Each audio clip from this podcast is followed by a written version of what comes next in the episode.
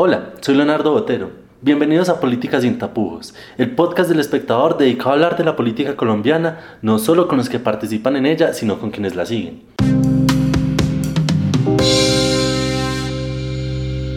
En este primer capítulo hablamos con la senadora Claudia López, quien el pasado 28 de febrero fue anunciada como la fórmula vicepresidencial del exgobernador de Antioquia, Sergio Fajardo.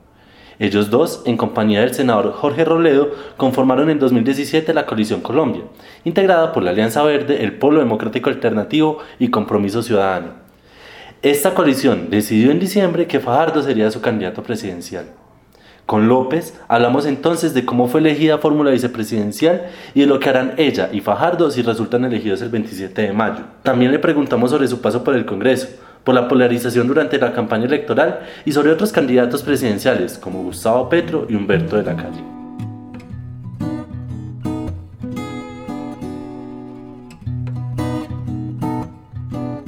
La noche antes de que se anunciara que usted sería la fórmula vicepresidencial, empezó el rumor. Claudia va a ser la vicepresidenta de Fajardo. mañana lo anuncian. Y usted desde estaba en, en Yopal, creo. Estaba en Escribió en Twitter, me acabo de enterar que soy vicepresidenta en Twitter. En Twitter. Cuando escribió ese trino, ¿usted ya sabía que era la fórmula? ¿Estaba todavía discutiendo con el pueblo, con la alianza y con compromiso ciudadano? ¿Cómo, cómo, cómo fue que llegó usted ahí? Te voy, a, te voy a contar un poco los intríngulis de esa, que por supuesto fue una noticia muy linda y para mí es un honor increíble tener esta posibilidad. Nosotros le propusimos, como coalición, Jorge Enrique Robledo y el Polo, el Verde, etcétera, le propusimos a Sergio que él empezara esa discusión, o sea, que él nos propusiera, digamos, unos criterios, unos perfiles, unos nombres, y lo discutíamos en la coalición y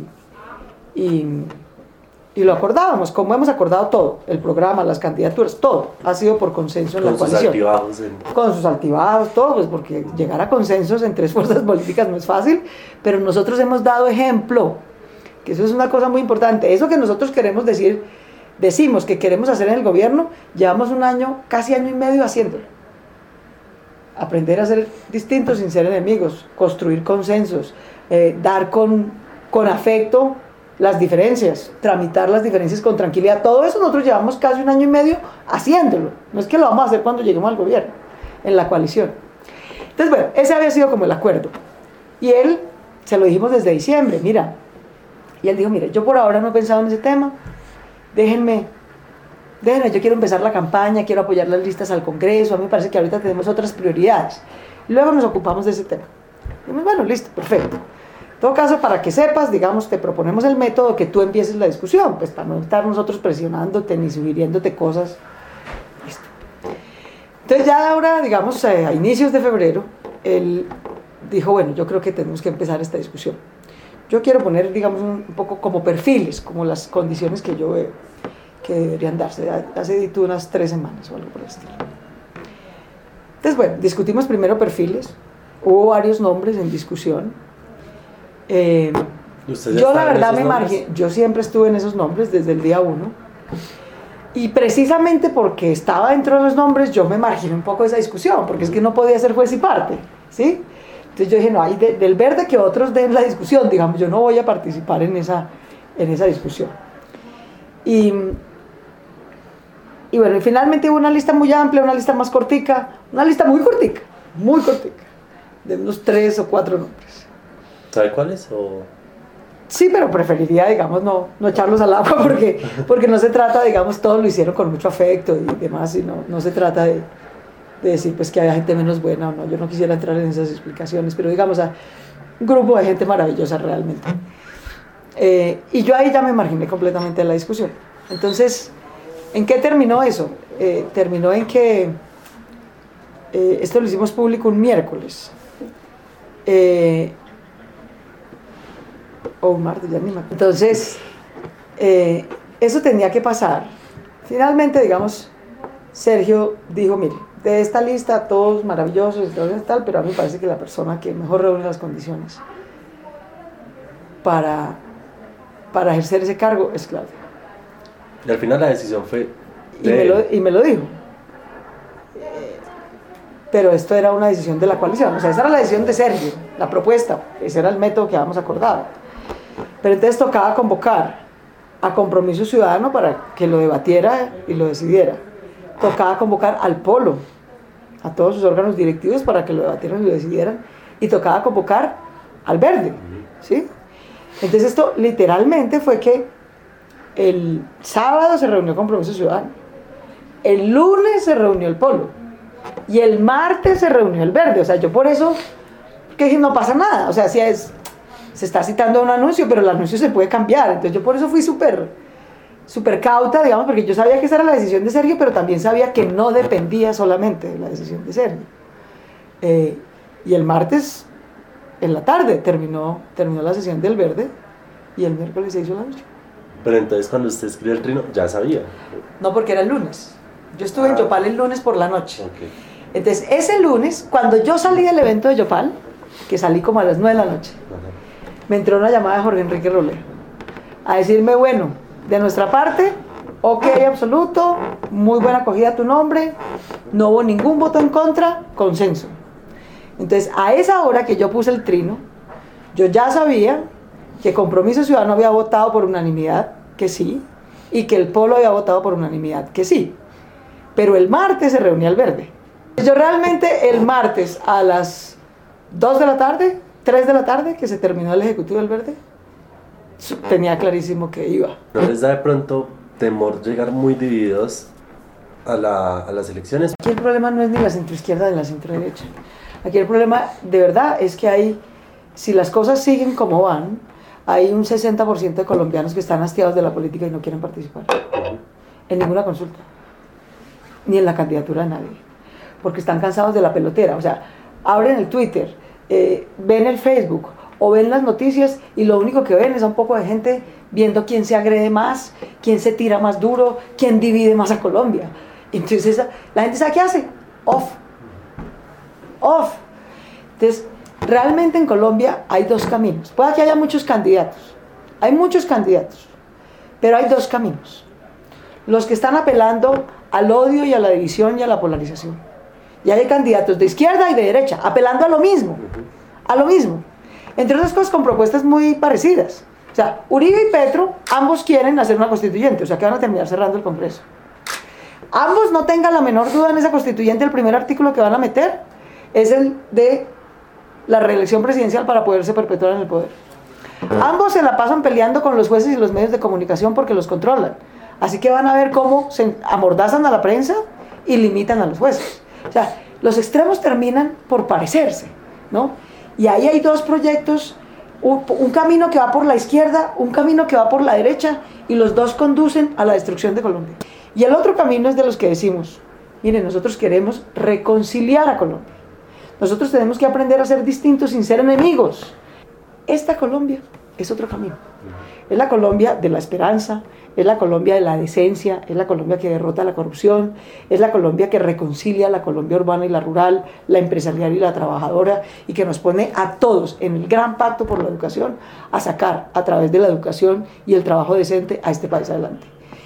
Entonces, como te digo, hay muchos candidatos, pero hay dos caminos. Y yo francamente creo que en este camino, en este otro camino, solo está Humberto de la Calle y Sergio son los únicos que están. Yo no veo a nadie más en este camino. Yo, como te digo, y por eso tengo un gran aprecio por Humberto, no solo en lo personal, sino en lo político, porque yo creo que él genuinamente cree en esta Colombia, en una Colombia más igualitaria, en una Colombia más incluyente. Lo que pasa es que está parado en el lugar equivocado. Pero, pero yo reconozco, yo, Claudia López, reconozco que hoy, más allá que muchos candidatos, Colombia tiene dos caminos el del odio, la división y la destrucción, o el de la reconciliación, la derrota de la corrupción y la educación. Y aquí hay dos candidatos, se llaman Humberto de la Calle y Sergio Fajardo. Y aquí están los demás. Es muy fácil dividir a la sociedad para ganar una elección. Eso no toma sino un insulto incendiario. Fácil, ¿no? Después es imposible unirla para gobernar. Y por eso es que este país no, no, saca, no sale adelante. Porque cualquier cosa que alguien proponga, el único propósito político de los otros en la vida es sabotear a este. Punto. No hay, no hay otro propósito. Y esa polarización no solo se ve en los candidatos, sino en los políticos. Por ejemplo, cuando pasó lo de Uribe en Popayán y el mismo día lo de Petro en Cúcuta, usted condenó ambas cosas en Twitter y la gente le cayó encima. La gente decía, ¿usted por qué está igualando lo de Petro, que fue un atentado con el justo derecho de, de la protesta de los estudiantes? ¿Usted qué le pasa? pues porque... ¿Qué tibia? ¿Qué en ese, en ese... O sea, imagínese yo, pues que pasé después de, de apasionada tibia por condenar dos cosas que yo creo que son condenables. Las dos como también creo que es contra cualquiera, o sea, atentaron contra una candidata conservadora en Segovia y también lo condené, porque es que no puede ser la violencia que sí nos gusta y la violencia que no nos gusta. Aquí hay gente que quiere, en este camino de la destrucción, hablan de la paz, ¿no? Hablan de la paz, porque claro, se volvió moda, ¿no? Hablan de la paz, pero en la vida de verdad les parece muy bien desmovilizar a la guerrilla, pero sueñan con meter a Álvaro Uribe preso. Es su sueño entonces no va a haber paz. Eso es revancha, no paz. Y los otros lo mismo. Quieren llegar a la presidencia a ver cómo vuelven trizan los acuerdos con las FARC y meten preso a Santos, porque es su contradictor político. Eso es revancha, eso no es paz. Nosotros estamos invitando a la reconciliación. A propósito de lo de Popayán y lo de, y lo de Cúcuta que tú mencionas.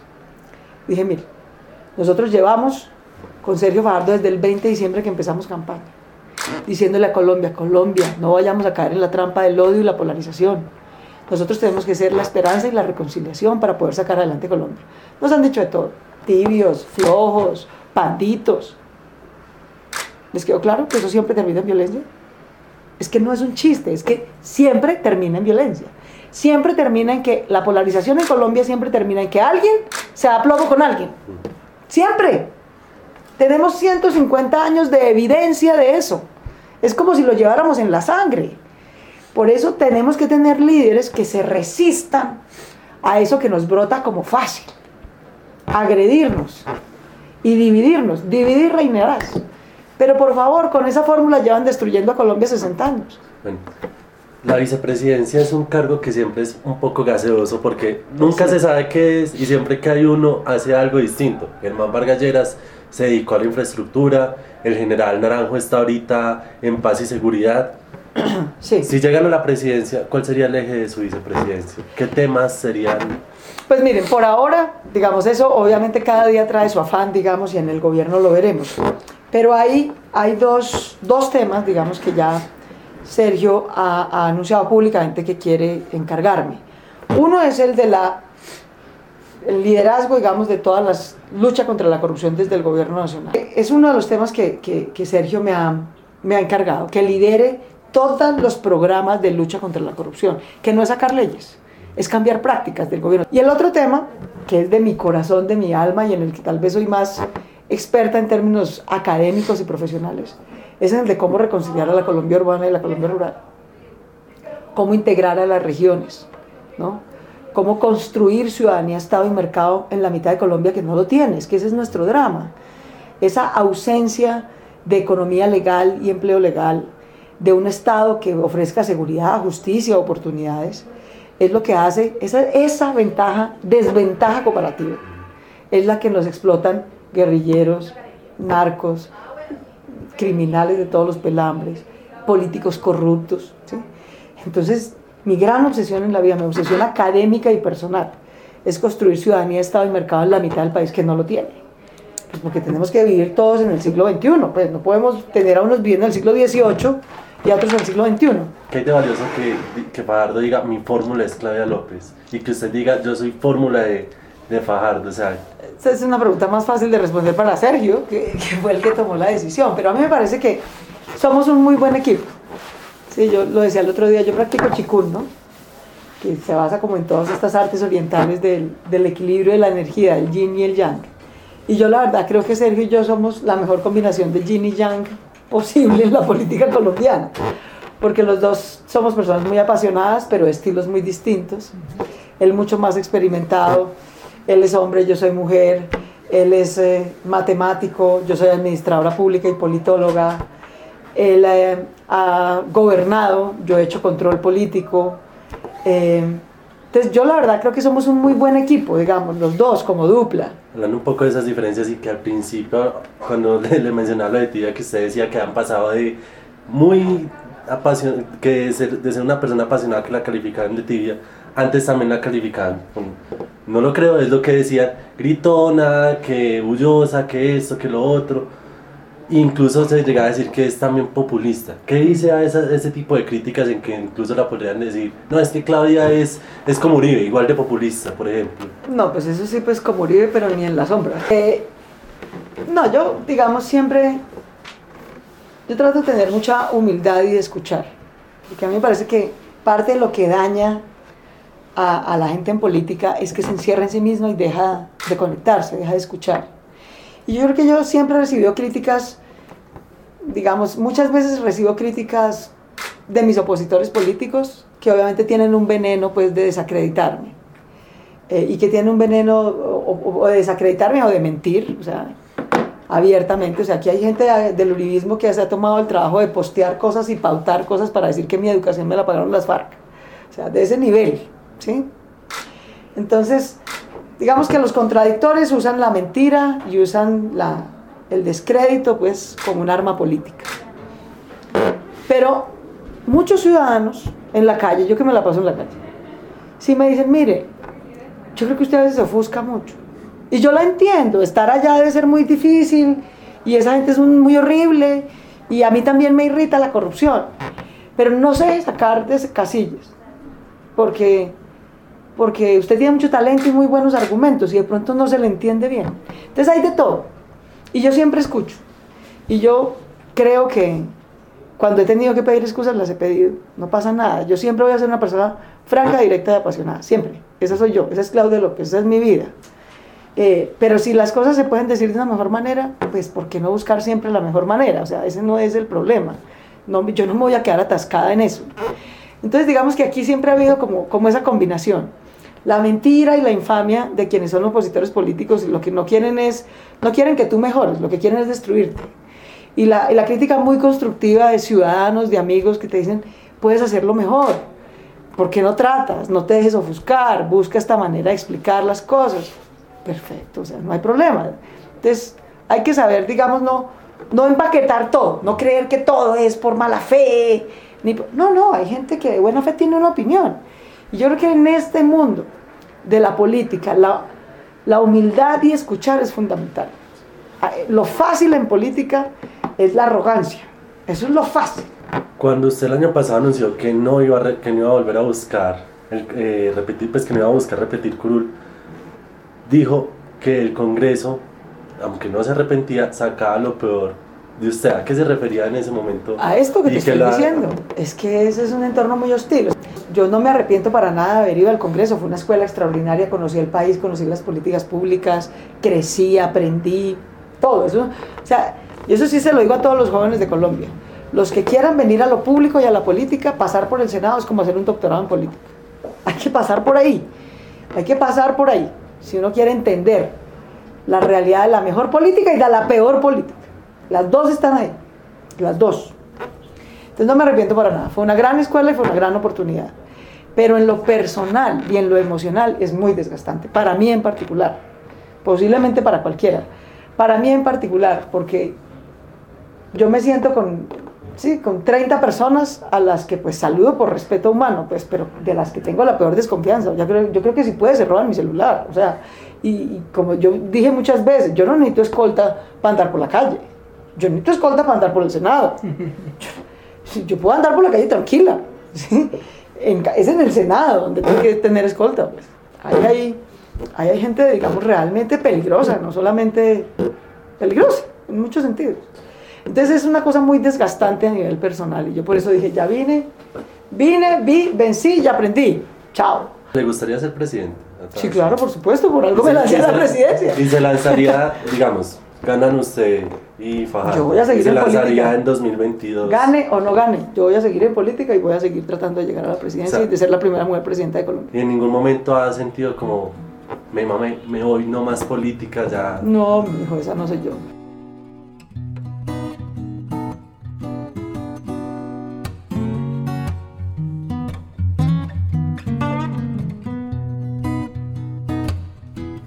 Así termina este primer episodio de Política sin tapujos en el que estuvimos hablando con Claudia López, la fórmula vicepresidencial de Sergio Fajardo. Recuerden que quien les habla es Leonardo Botero y los invito a que cada 15 días nos escuchen con un nuevo invitado y a que se mantengan conectados con la información del espectador, siguiéndonos en Facebook, Instagram y Twitter y entrando a nuestra página web www.elespectador.com.